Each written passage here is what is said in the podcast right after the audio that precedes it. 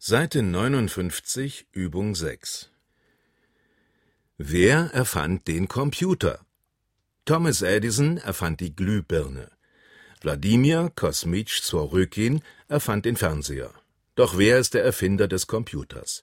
Die Antwort lautet nicht Bill Gates. Es war Konrad Zuse.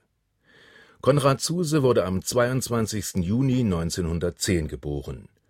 Nach dem Abitur wechselte er mehrmals die Studienrichtung und schloss schließlich das Fach Bauingenieurwesen an der Technischen Universität Berlin ab. Eine der Hauptaufgaben eines Bauingenieurs war und ist die statische Berechnung. Diese Berechnungen kosteten den Bauingenieur früher sehr viel Arbeit und Mühe. Um Zeit zu sparen, verbesserte Konrad Zuse die bisherigen Berechnungstabellen und entwickelte ein neues Konzept zur Automatisierung der Rechenwege. Er baute dafür einen Apparat und legte damit den Grundstein zu dem, was wir heute Computer nennen.